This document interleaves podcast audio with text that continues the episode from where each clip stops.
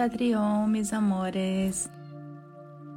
Generalmente quien tiene muchos celos son personas que tienen mucho miedo a perder los afectos, ¿tá? O ser desplazado por ellos. Eso es lo que pasa, que genera celos, ¿ok? O una persona que ha sido muy descuidada ah, cuando era joven y cuando crece tiene mucha necesidad de cuidar a los seres que ama y cualquier persona que se le acerque a esos seres que ama es como es una amenaza. No solamente porque la persona tiene miedo a ser desplazado, como tiene miedo que le pase algo a ese ser con él, ¿no? Pero que vos humanamente lo sienta, ¿tá? Eso es incluso normal y natural que pase que lo celes a una persona para cuidarla, por ejemplo. Pero cuando vos tratas de poseer al otro, sacándole el aire, me explico, no dándole espacio para que sea, o generándole conflictos internos o externos, complicándole el paso, o incluso a vos misma como el ser que está tratando de celar al otro, ¿tá? Eso no es productivo para ninguno. Y hay que estar atento al tema del celo porque vos podés sentir el celo, pero no podés imponer tu realidad sobre el ser celado. ¿Se entiende? Porque la posición egoica ahí no está solamente en lo que vos sentís, sino en lo que vos manifestás sobre la vida del otro. Entonces, ¿qué hay que hacer? Cuando vos te sentís celosa, cuando sentís esa sensación de celos, es parar, respirar profundo, no es no hablar, ¿eh? es hablar. No es guardar y esperar que esa sensación te envenene tanto que explotes. Es siento y lo expreso. ¿Me explico? Trato de trabajar con la respiración, con la observación de dónde viene esa sensación de celos y después si la persona que está delante mío es digno del amor que siento, va a estar abierto a escuchar por lo menos esa frase yo no quiero sentirlo, pero siento celos. Y no, por ejemplo, está envenenado y hacer como, como intrigas o hacer como eh, contiendas en entorno por celos, por ejemplo. Pero al revés es reconocer que ese sentimiento está en vos más allá del otro y expresarlo con la persona que corresponde, o sea, con la persona que amas sea un hijo, sea una pareja, sea un amigo. ¿Se entiende? Es decir, mira, fulanito, yo sé que no corresponde, pero siento celos. Mm.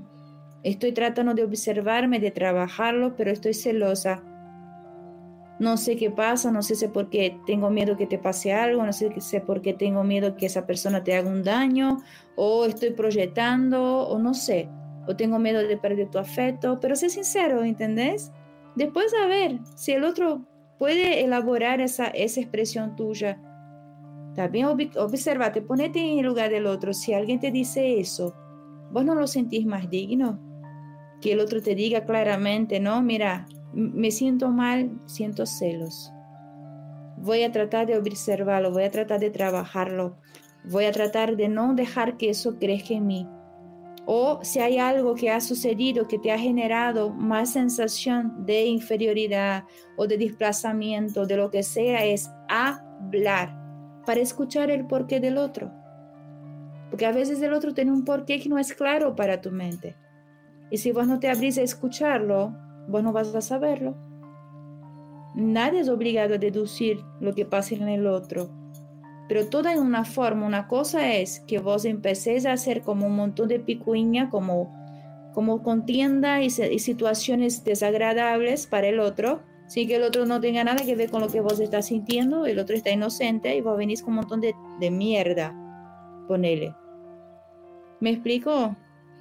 Eso es injusto tanto con vos como con el otro. Y lo que pasa muchas veces con las personas que tienen ese tipo de sensaciones es hacerla como la profecía autocumplida, ¿no? Es como que el otro no me quiere suficiente, yo me porto de una forma que es repugnante y el otro te va a dejar de querer de verdad o mínimamente no te va a soportar cerca, ponele. Porque vas a ser como una infumable, ponele. ¿Se entiende?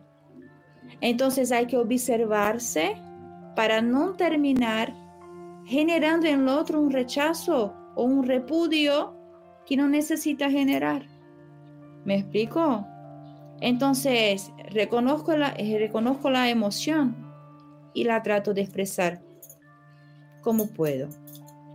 Pero antes, si tengo herramientas como respiratorias, meditación, ¿ta? o la tatrividia mismo, una filosofía que te sostenga, léela, impregnate de esto, déjate permear y luego deja que se baje las revoluciones químicas, endoquímicas que te genera esta sensación de celos.